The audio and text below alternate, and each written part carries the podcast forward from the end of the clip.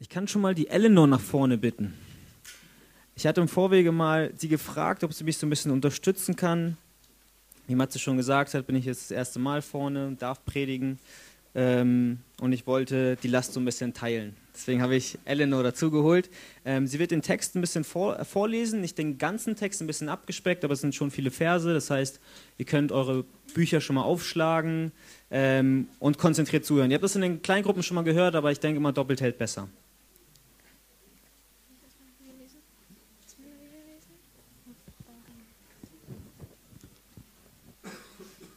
Ja, genau. Ich fange ab äh, Vers 2.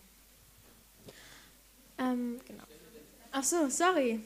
1. Samuel 17, Vers 2. Ja, ich warte kurz. Okay. Ja.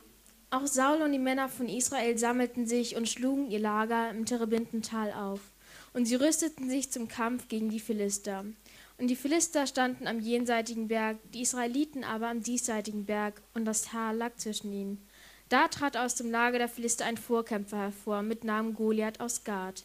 Der war sechs Ellen und eine Spanne groß. Er hatte einen ehernen Helm auf seinem Kopf und trug einen Schuppenpanzer, um das, und das Gewicht seines Panzers betrug 5000 Schekel Erz. Und er hatte eherne Schienen an seinen Beinen und einen ehernen Wurfspieß auf dem Rücken. Und der Schaft seines Speeres war wie ein Weberbaum, und die Spitze seines Speeres wog 600 Schekel Eisen. Und der Schildträger ging vor ihm her. Und er stellte sich hin und rief den Schlachtreihen Israels zu und sprach zu ihm: Weshalb seid ihr ausgezogen, um euch für den Kampf zu rüsten? Bin ich nicht ein Philister und ihr seid Sauls Knechte? Er wählt euch einen Mann, der zu mir herabkommen soll. Wenn er mit mir kämpfen kann und mich erschlägt, so wollen wir eure Knechte sein. Wenn ich aber im Kampf mit ihm siege und ihn erschlage, so sollt ihr unsere Knechte sein und uns dienen. Und weiter sprach der Philister, ich habe am heutigen Tage die Schlachtreihen Israels verhöhnt. Gebt mir einen Mann und lasst uns miteinander kämpfen. Als Saul und ganz Israel diese Worte des Philisters hörten, entsetzten sie sich und fürchteten sich sehr. Und dann Vers 17. Isai aber sprach zu seinem Sohn David, Nimm doch für deine Brüder dieses Effer geröstete Korn und diese zehn Brote und bringe sie schnell zu deinen Brüdern ins Lager. Genau, dann lese ich ab Vers 20. Da machte sich David am Morgen früh auf und überließ die Schafe einem Hüter. Und er nahm die Geschenke und ging hin, wie Isai ihm geboten hatte. Und er kam zu Wagenburg, als das Heer gerade ausgezogen war, um sich, für die, um sich in der Schlachtreihe aufzustellen und sie das Kriegsgeschrei erhoben hatten. Und Israel und die Philister stellten sich auf, eine Schlachtreihe gegen die andere. Da ließ David die Sachen, die er trug, unter der Hand des Gepäckhüters und lief zur Schlachtreihe, und er ging hinein und fragte seine Brüder nach ihrem Wohlergehen. Während er noch mit ihnen redete, siehe, da kam der Vorkämpfer mit Namen Goliath, der Philister aus Gad, aus den Schlachtreihen der Philister herauf und redete wie zuvor, so dass David es hörte. Aber alle Männer von Israel flohen vor dem Mann, sobald sie ihn sahen, und fürchteten sich sehr. Und die Männer von Israel sprachen, Habt ihr diesen Mann gesehen, der da heraufkommt? Denn er ist aufgetreten, um Israel zu verhöhnen. Darum, wer ihn schlägt, den will der König sehr reich belohnen und ihm seine Tochter geben. Und er will sein Vaterhaus in Israel freimachen. Da redete David zu den Männern, die bei ihm standen, und sprach: Was wird dem Mann zuteil werden, der diesen Philister schlägt und die Schande von Israel abwerden, abwendet? Denn wer ist dieser Philister, dieser Unbeschnittene, dass er die Schlachtreihen des lebendigen Gottes verhöhnt? Da redete das Volk wie zuvor und sprach: das wird dem Mann zuteil werden, der ihn schlägt.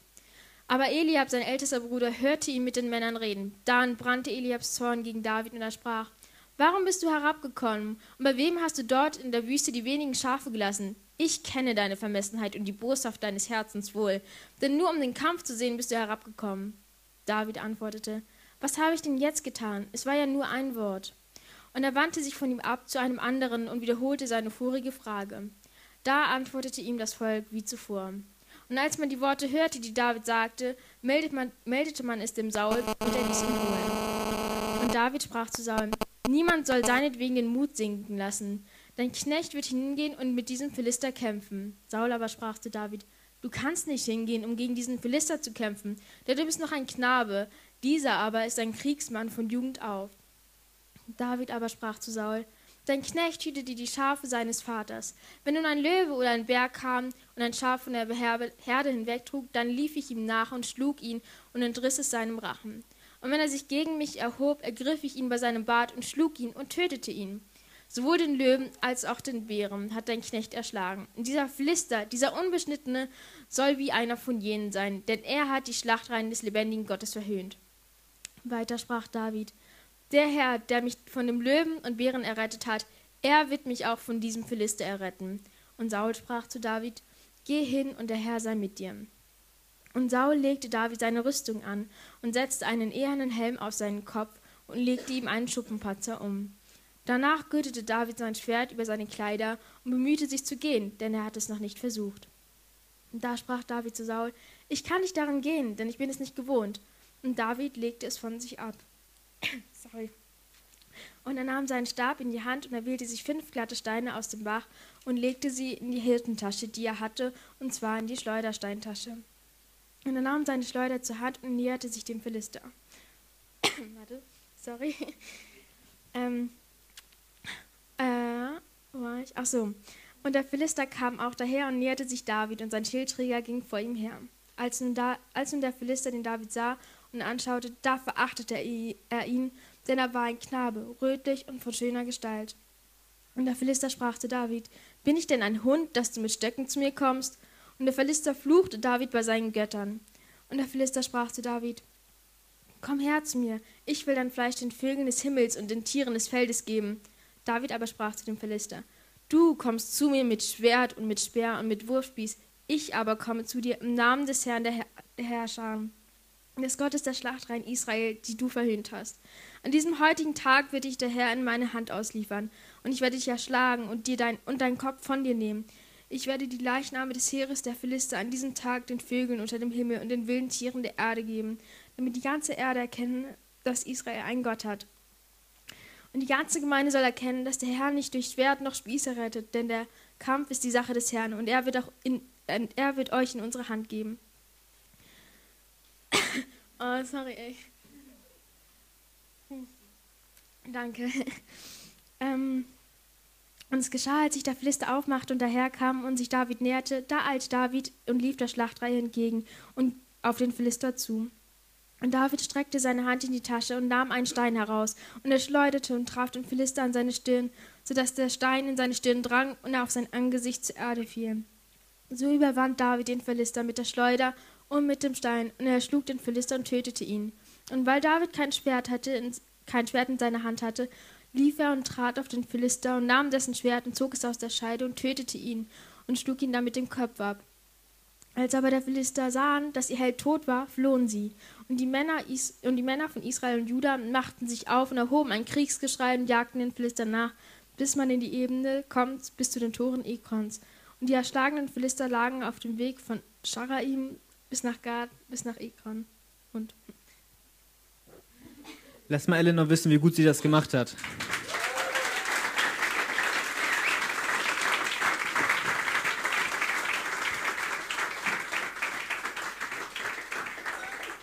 So, und jetzt muss ich ran. Danke. Matzes Ansprache hat wohl geholfen.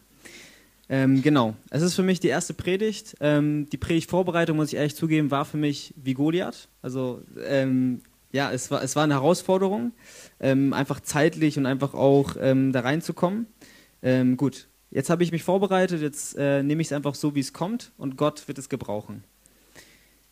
Ich fange, danke Johann.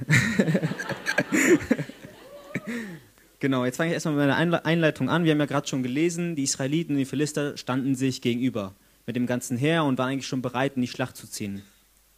Die Philister hatten äh, vorher schon eine peinliche Niederlage einstecken müssten. Ich weiß nicht, wenn ihr in äh, 1. Äh, 1. Samuel Kapitel 14 ist das, glaube ich, wenn ihr nachlesen wollt, wurden die schon von den äh, Israeliten geschlagen und waren so ein bisschen in ihrem Stolz verletzt.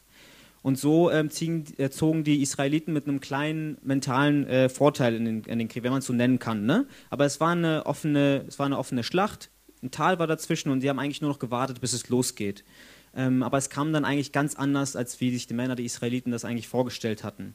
Ich habe drei Punkte. Ich habe versucht, die ähm, recht äh, einfach zu halten. Mein erster Punkt lautet Verhöhnung, mein zweiter Punkt lautet Vorbereitung und mein dritter Punkt lautet vollbracht. Alles mit V, ähm, damit ihr euch das gut merken könnt. ähm, genau, die Israeliten, sie hatten erwartet, dass die Kriegsreihen der Philister sich eigentlich mit Gebrüll auf sie stürzen würde. Und es eigentlich nur noch der Frage eine Zeit wäre, bis, sie, bis der Kampf wirklich losgeht. Vielleicht hatten sie durch das lange Warten auch schon überlegt, gut, die Philister, ähm, die haben schon so lange gewartet, vielleicht wollen sie ja aufgeben. Vielleicht, äh, vielleicht gewinnen wir so, durch Aufgabe. Und nicht lange nachdem sie gewartet hatten, sahen sie etwas Großes aus den Schlachtreihen auf sie zukommen. Es war groß, es war riesig eigentlich und es trug einen glänzenden Schuppenpanzer. Was, was er noch so anhatte, könnt ihr noch im Text äh, lesen. Also es war auf jeden Fall eine Maschine, die auf sie zukam. Es kam immer näher und näher und allmählich sahen sie dann, dass es ein Riese war. Es war ein Mann, der so eine Statur und so eine Gestalt hatte, dass allein der Anblick ähm, schon erschreckend war. Wie wir in Vers 4 lesen konnten, war dieser Riese sechs Ellen und eine Spanne groß. Ich habe schon im Vorwege bei der Vorbereitung ähm, schon viel diskutiert, wie groß war er denn eigentlich und so weiter. Ich habe jetzt ungefähr grob geschätzt, äh, muss er circa zwischen 3 Meter und 3,50. Es gibt Leute, die sagen 2,50. Ähm, er war auf jeden Fall groß, ne? Ähm, also wenn Goliath in der heutigen Zeit gelebt hätte, wäre er wohl Stammkunde bei McFit. Wie ich schon gesagt habe, sein Name war Goliath und das bedeutet der Glänzende. Er wurde so genannt natürlich wegen seiner Rüstung, aber er fiel nicht nur äußerlich so auf, sondern er fiel auch durch seine Rede auf. Er sprach zu den äh, Israeliten und hielt eine Rede. Ich will die einmal ganz kurz nochmal vorlesen, drei Verse nur. Ab, ab äh, Vers 8 geht's los. Er stellte sich hin und rief dem Herr Israels zu: Was seid ihr ausgezogen, euch äh, ausgezogen, euch zum Kampf zu rüsten. Bin ich nicht ein Philister und ihr seid Sauls Knechte? Ihr wählt einen unter euch, der zu mir herabkomme. Vermag er gegen mich zu kämpfen und schlägt mich, so wollen wir eure Knechte sein. Vermag ich aber gegen ihn zu siegen und schlage ihn, so sollt ihr unsere Knechte sein und uns dienen. Und der Philister sagte, ich habe am heutigen Tag das Herr, das Herr Israels verhöhnt, gebt mir einen Mann und lasst uns miteinander kämpfen. Er forderte, er forderte Israeliten auf, den Konflikt ähm, beider Parteien, beider Völker durch so einen äh, Mann-gegen-Mann-Kampf auszulösen. Das war so eine One-on-One-Situation. Solche Herausforderungen waren eigentlich gar nicht so ungewöhnlich, weil man dadurch halt so ein bisschen Blutvergießen äh, sparen konnte und man konnte ähm, ja so ein bisschen Zeit sparen da auch und man konnte halt ähm, im Krieg schnell entscheiden. Jeder hat seinen Champion quasi nach vorne geschickt und der, der gewonnen hat, war quasi der Gewinner der ganzen Schlacht. Die Reaktion der Israeliten war jetzt auch nicht so überraschend. Also sie fürchteten sich sehr. Selbst Saul, der König, der stattliche König, nahm die, äh, nahm die Herausforderung halt nicht an. Und ähm, weil alle wussten einfach, jeder, der diese Herausforderung annehmen würde, das wäre der sichere Tod, gegen so einen Riesen anzutreten. Er war kriegserfahren und, äh, und die Israeliten hatten einfach Angst.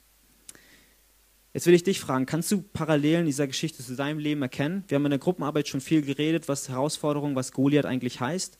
Ähm, und ich möchte dich einfach fragen und dich herausfordern, wer ist Goliath in deinem Leben? Von welchen Herausforderungen flüchtest du in deinem Leben? Vielleicht ist es die Arbeit, die Schule, das Studium. Wird zu viel von dir verlangt? Ist immer alles auf Leistung bei dir? Ähm, sind deine Kräfte schon vielleicht am Ende und du weißt nicht mehr, wie es weitergehen soll? Oder hast du einfach nur Angst vorm Versagen? Du bist gerade in deinem Studium, in deiner Arbeit, in deiner Position und weißt nicht, wie es weitergeht und du hast einfach Angst zu versagen. Oder ist es deine Familie? Gibt es Streit in deinem Elternhaus? wo du sagst, okay, ich kann das nicht mehr aushalten, ich muss flüchten? Oder ist es vielleicht deine ungläubige Familie oder ungläubige Familienmitglieder, wo du sagst, ich, ich erzähle dir schon so oft von Jesus und es tut sich einfach nichts? Oder sind es die Versuchungen, die weltlichen Gelüste und die weltlichen Versuchungen, die auf uns einprasseln von allen Seiten? Also ich kann euch mal was von, aus meinem Leben erzählen. Vor einiger Zeit hatte ich einen sehr großen Goliath in meinem Leben. Ähm, wer mich gut kennt, weiß, dass ich äh, früher mal VWL studiert habe aber sehr schnell gemerkt habe, es ist nicht meins, es war mir zu trocken und dann habe ich das Studium abgebrochen. Von zu Hause kam natürlich jetzt nicht so viel ähm, Gutes sowie Positives entgegen, weil meine Eltern erwartet hatten, du, du machst das Studium und so weiter. Und dann kam infolgedessen eine lange Orientierungsphase. Das heißt, ich habe mich sehr lang orientiert. Ich war auch sehr träge, muss ich zugeben. Ich habe nicht, mich nicht viel gekümmert. Ich habe einfach ähm, ja, mich entspannt. Und diese Situation war einfach sehr herausfordernd, weil ich habe gehört, wie verschiedene Leute verschiedene Sachen gemacht haben, äh, erreicht haben. Der eine hat den Beruf, der andere macht dies und das und ich sitze zu Hause und ja, klappt irgendwie nicht. Und äh, in der, in der Phase habe ich halt sehr viele Bewerbungen geschrieben und ich muss auch zugeben, so ein bisschen halbherzig, aber gut, es war so, es hat sich so angefühlt, ähm, als müsste ich, ähm, als würde Goliath 40 Tage lang immer wieder zu mir kommen, Tag und Nacht, und mich verspotten, immer wieder die Herausforderung, ähm, wirklich was, äh, die Sache in die Hand zu nehmen, anzufangen. Und, ähm, und wie die Israeliten damals auch schon was tun wollten und, und sich in ihrer Ehre oder in, in der Ehre Gottes äh, verletzt gefühlt haben. Sie wollten was tun, aber sie hatten einfach Angst. Sie waren gelähmt von ihrer Angst. Und genauso war es bei mir auch. Ich hatte einfach Angst, wieder zu versagen, wenn ich wieder was Neues anfange. Es war keine schöne Zeit, muss ich sagen, aber Gott machte mir immer mehr bewusst, wie abhängig ich doch von ihm bin. Nicht nur damals hat Gott Wunder getan und Menschen geführt, er tut das auch heute. Und besonders äh, deutlich wird das für mich im Psalm 25, können wir äh, gemeinsam gerne aufschlagen, ab Vers 1. ist ein Psalm Davids. Zu dir, Herr, erhebe ich meine Seele. Mein Gott, ich vertraue auf dich. Lass mich nicht zu Schanden werden, damit sich meine Feinde nicht über mich freuen. Denn keiner wird zu Schanden, der mit Hoffnung auf dich wartet. Aber zu Schanden werden die, die dich leichtfertig verachten. Und ich kann dir echt sagen, David wusste das damals. David wusste, dass Gott auf seiner Seite war und deswegen konnte er auch so ruhig und, äh, und gelassen auf die Situation reagieren. Natürlich hat er auch Angst gehabt, aber er konnte, er war sich bewusst, Gott ist bei ihm. Und das hat mir gefehlt in dieser Zeit. Ich habe Gott nicht vertraut. Ich habe versucht, viel aus meiner eigenen Kraft zu machen. Ich habe gemerkt, Gott vertrauen ist das A und O. Gott, Gott zu vertrauen ist eigentlich das, was uns voranbringt. Und deswegen möchte ich auch dir sagen, lege deinen Fokus nicht auf die Herausforderungen in deinem Leben, die noch, die gekommen sind oder die noch kommen werden, und setz das Vertrauen lieber, ähm, ja, setz das Vertrauen lieber vollkommen auf Gott, so wie es in Sprüche 3 auch steht, könnt ihr auch gerne aufschlagen, Sprüche 3, 5 und 6. Wo, wo es heißt, verlasse dich nicht auf den, äh, verlasse dich auf, auf den Herrn von ganzem Herzen und verlasse dich nicht auf deinen Verstand, sondern denke an ihn in allen deinen Wegen, dann wird er dich recht führen. Ich möchte euch auch alle dazu ermutigen, einfach auch um das Praktische mal rauszukriegen.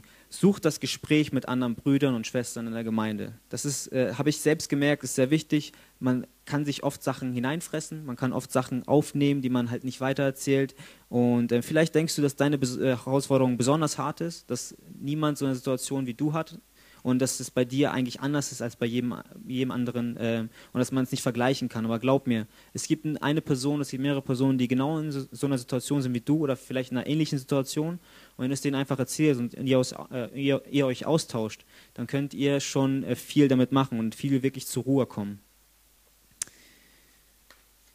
Kommen wir auch schon zu meinem zweiten Punkt, Vorbereitung. Jetzt fragt ihr euch, okay, Vorbereitung worauf?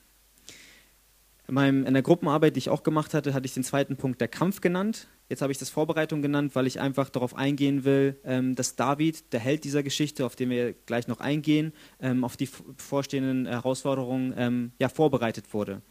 Und als, doch als wir David am Anfang kennengelernt haben, war er eigentlich gar nicht so der Held, wenn man ihn mal so anschaut. David kam überhaupt äh, nur in der Nähe, an die Nähe eines Schlachtfeldes, äh, weil ihn sein Vater geschickt hatte, um nach seinen anderen Brüdern zu schauen. Er hatte weder die Intention, David dort kämpfen zu lassen oder ihn irgendwie länger dort weilen zu lassen, sondern er wollte nur nach seinen Söhnen gucken. Der, der Isai hat David geschickt, um nach seinen Söhnen zu gucken und wollte halt den Essen bringen und dann mit einem Pfand wieder zurückkehren, dass er weiß, okay, der David hat sich nicht irgendwo anders rumgetrieben, sondern äh, bringt, äh, war wirklich dort und hat das wirklich gebracht. David war quasi der Laufbursche der Familie. Er nahm das stillschweigend hin. Vielleicht geht es dir genauso in deiner Familie. Vielleicht bist du der, der mal einstecken muss, vielleicht bist du der, der Jüngste oder der Älteste. Ist, ist in dieser Geschichte ist David der Jüngste, aber es kann auch sein, dass du der Älteste bist und trotzdem in deiner Familie, ähm, ja, quasi, ich sag mal, es klingt hart, als Außenseiter giltst, als jemand, der immer, immer einstecken muss, als jemand, der immer Ja sagen muss zu allem. Und vielleicht fühlst du dich in deiner jetzigen Rolle nicht so zufrieden. Du möchtest, ähm, du möchtest mehr beachtet werden und äh, Andi hat schon sehr viel gestern dazu erzählt, was es eigentlich heißt, äh, ne, die Rolle des Außenseiters und so weiter, ja schon beleuchtet. Ähm, aber ich möchte sagen, ist dir bewusst, dass trotz all dessen du nicht alleine bist. Dass es einen unglaublich starken und souveränen Gott gibt, welcher dich niemals vergisst. Und auch David hat er nicht vergessen. Und David hat dies auch nicht vergessen in seinem Leben. Und auch wenn er von seinen Brüdern sehr schlimm behandelt wurde, was wir auch in den Versen 28, 29 lesen können, ähm, hat er sich trotzdem immer wieder auf Gott berufen und immer wieder auf Gott vertraut. Und dann kann ich auch noch mal kurz aus meinem eigenen Leben erzählen. Ich habe ja auch einen Bruder, der mit auf der Freizeit ist. Und bei uns ist es jetzt, okay, gut, ich bin der ältere Bruder, er ist der jüngere. Ähm, und bei, bei, uns war das immer so, ähm, wenn wir beide ähm, Mist gebaut haben, dann habe ich immer Anschiss bekommen, weil ich war der Ältere. Ich hätte ihm sagen können, er soll es nicht machen. So, und dann haben wir zu Hause immer äh, Blödsinn gemacht, ich weiß nicht, zu Hause mal Blödsinn gemacht und, äh, keine Ahnung, in der Wohnung Fußball gespielt und Vasen umgeschossen und sonst was. Wir haben sogar mal einmal, äh, Mika, sorry, dass ich das erzählen muss, aber wir haben einmal, ähm, ja, so unser Sofa aufgeklappt und dann haben wir mal, da waren wir klein, und da haben wir ähm, mal Wrestling gespielt, so Wrestling gemacht. Und dann hat, ich weiß nicht mehr, in meiner Geschichte habe ich ihn umgeworfen, in seiner Geschichte hat er mich umgeworfen. Ähm, haben, wir, haben wir jedenfalls ein Loch in die Wand geschlagen. So. Das Loch war auch nicht sehr klein und wir hatten damals so eine Flagge, so eine Armenien-Flagge. Und da haben wir uns gedacht, hm, wir sind ganz schlau, wir sagen es machen wir nicht, weil sonst überleben wir den Tag nicht. Ähm, hängen wir es einmal davor. Haben wir natürlich davor gehängt und äh, das ging auch ein paar Wochen wirklich gut durch. Aber dann, als meine Mutter mal so einen äh, Frühjahrsputz mal gemacht hat, hat sie das entdeckt und ja, ich weiß nicht, wer zu Hause war, aber der hat erstmal was auf die Ömme bekommen. Genau, nur so mal eine Geschichte. Ähm, in dieser Geschichte war ich zwar der Ältere, aber es war halt so, einer muss die ganze Zeit einstecken. Einer muss äh, irgendwie für die Familie ähm, die ganze Zeit das Sünd der Sündenbock sein. So, bei mir war es natürlich nicht krass, aber bei, bei David war es halt krass, weil er sein ganzes Leben so behandelt wurde. Er war der Jüngste, er galt als nix. Aber David, ähm, genau, wurde teilweise richtig schlecht behandelt und immer wieder von seinen Brüdern auch getadelt. Er hatte eigentlich nur nach dem Lohn gefragt, der dem zusteht, wer Goliath, äh, den Goliath besiegen würde. Und ähm, es ist auch ganz interessant äh, an dieser Stelle, was für Worte auch David eigentlich benutzt. Ähm, für mich sind das eigentlich so die, so die Kernworte in, diesem, äh, in dieser Geschichte, denn er sagt in Vers 26, können wir auch gerne zusammen lesen. Ähm,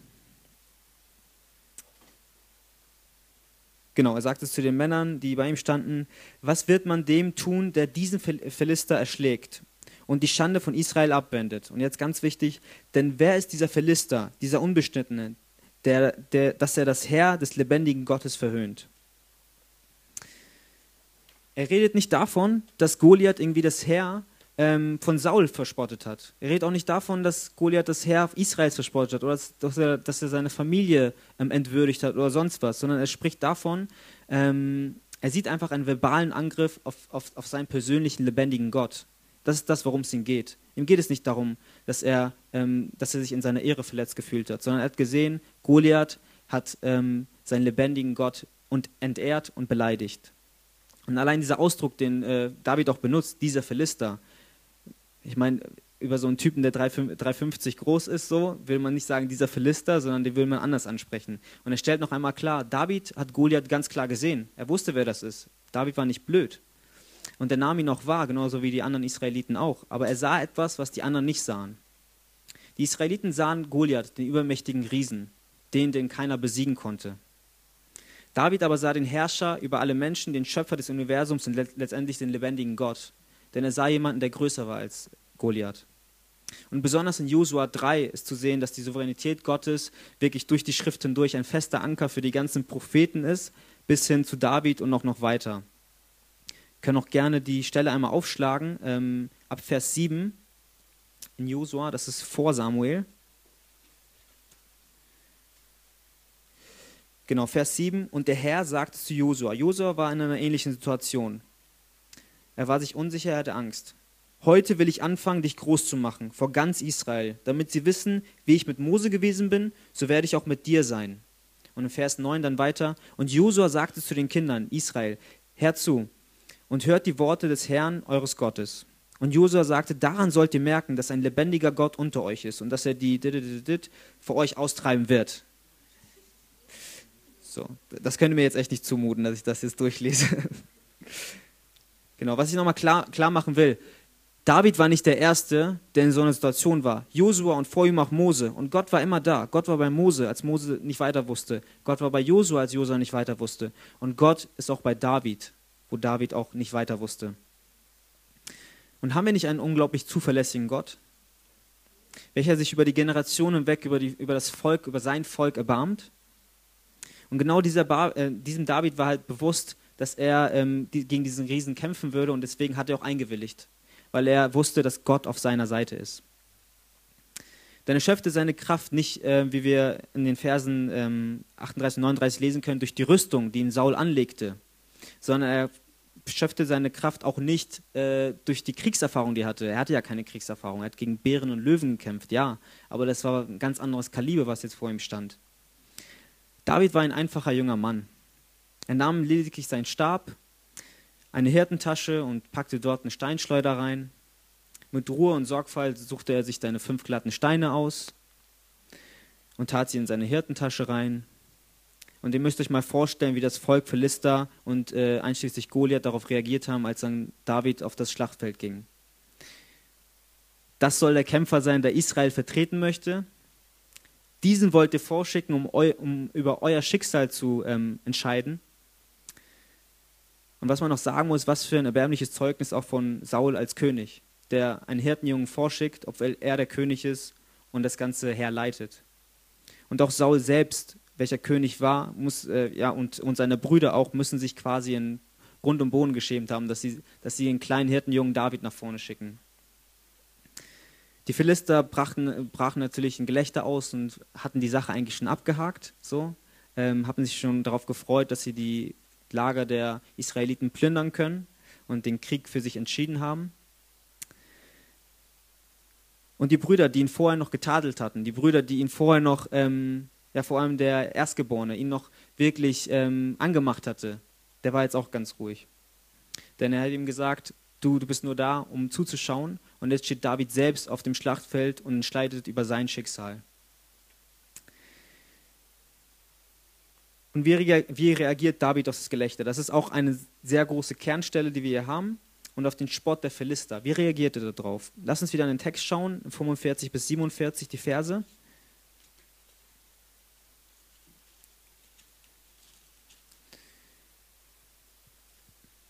Und David sagt es zum Philistern und zu Goliath: Du kommst zu mir mit Schwert, Speer und Wurfspieß. Ich aber komme zu dir im Namen des Herrn Zebaoth, des Gottes des Herrn Israel, das du verhöhnt hast. Am heutigen Tage wird dich der Herr in meine Hand ausliefern damit ich dich erschlage und deinen Kopf von dir nehme und die, und die Leichname des, He des Heeres der Philister heute den Vögeln unter der Erde, damit alle Welt erkennt, dass Israel einen Gott hat. Und damit diese ganze Gemeinde erkennt, dass der Herr nicht durch Schwert noch durch Speer hilft, denn der Krieg ist des Herrn, denn der Krieg ist des Herrn und er wird euch in unsere Hände geben. Was für eine Ansprache von jemandem, der David war und so in so einer Gestalt vor Goliath getreten ist, ein, ein Hirtenjunge und dann fängt er an, solche großen Töne zu spucken. Konntest du in solch, solch einer Weise Gott schon einmal vertrauen, in so einer Situation, die dir übermächtig erschien? Und konntest du sowas schon mal ähm, ja, von dir preisgeben, dass du, äh, egal was geschieht, Gott wirklich auf deiner Seite ist? Ich kann wieder ganz kurz was aus meinem eigenen Leben erzählen. In der Zeit, ich habe euch erzählt, ich habe ja eine Zeit der Träge gehabt, eine Zeit Orientierungsphase und ähm, irgendwann äh, durch Gottes Gnade habe ich dann doch was gefunden.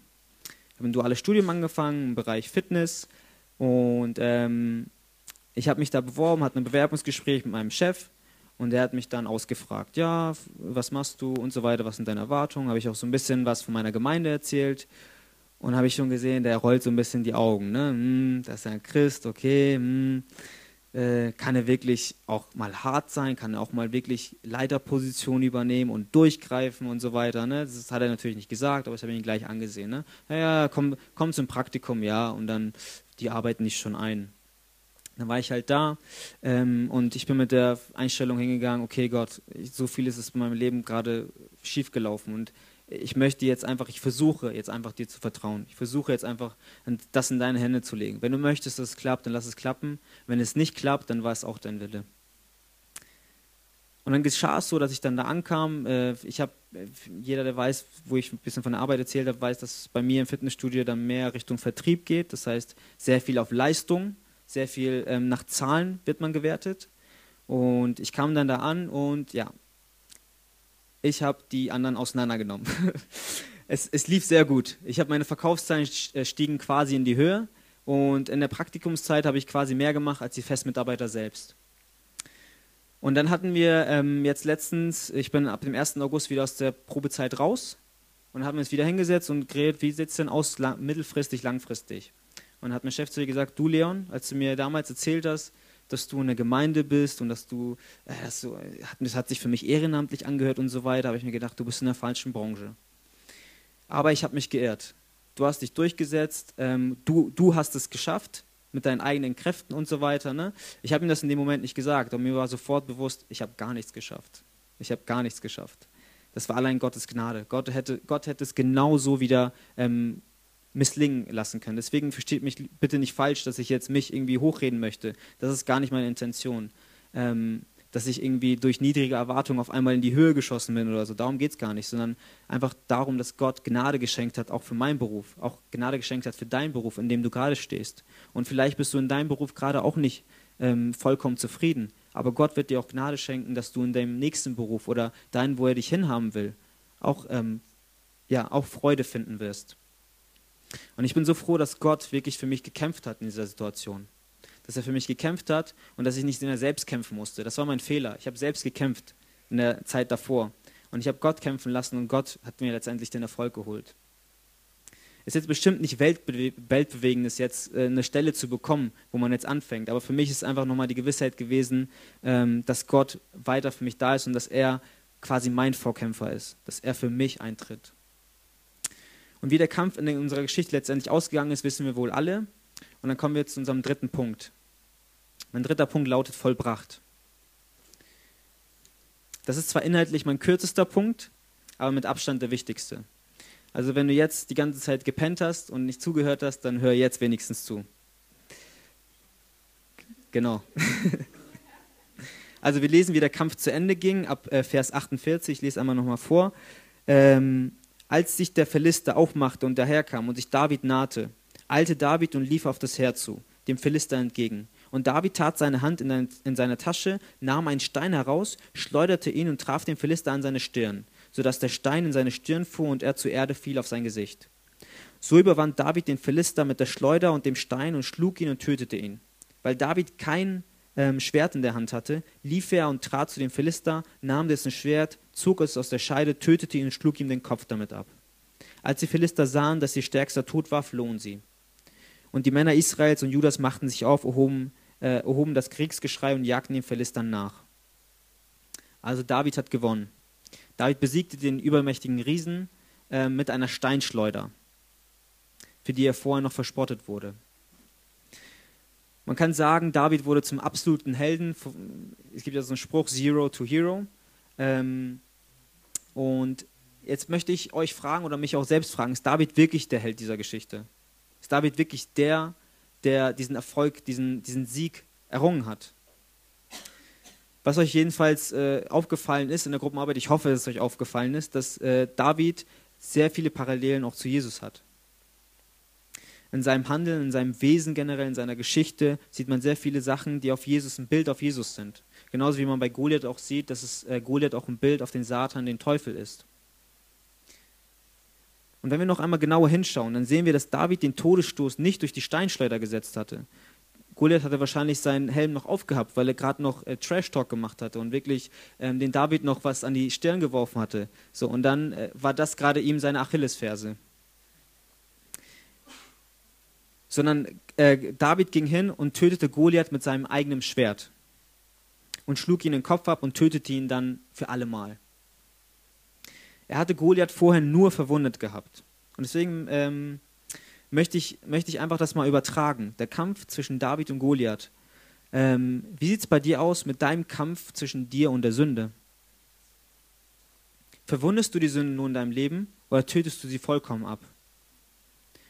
Du weißt selbst, welche Sünden in deinem Leben gerade akut sind. Ich kann dir ein paar, ein, äh, ein paar nennen. Die Sünde des Zorns, des Neides, der, der Lust, der Begierde, der Eifersucht, des Ungehorsams, des Götzendienstes, des Hasses und auch nicht zuletzt die Sünde des Unglaubens und noch viele, viele mehr. Ähm, ihr kennt sie am besten, jeder kennt sich, am, äh, kennt sich selbst am besten und, äh, und weiß, wo er am meisten Gebet auch braucht.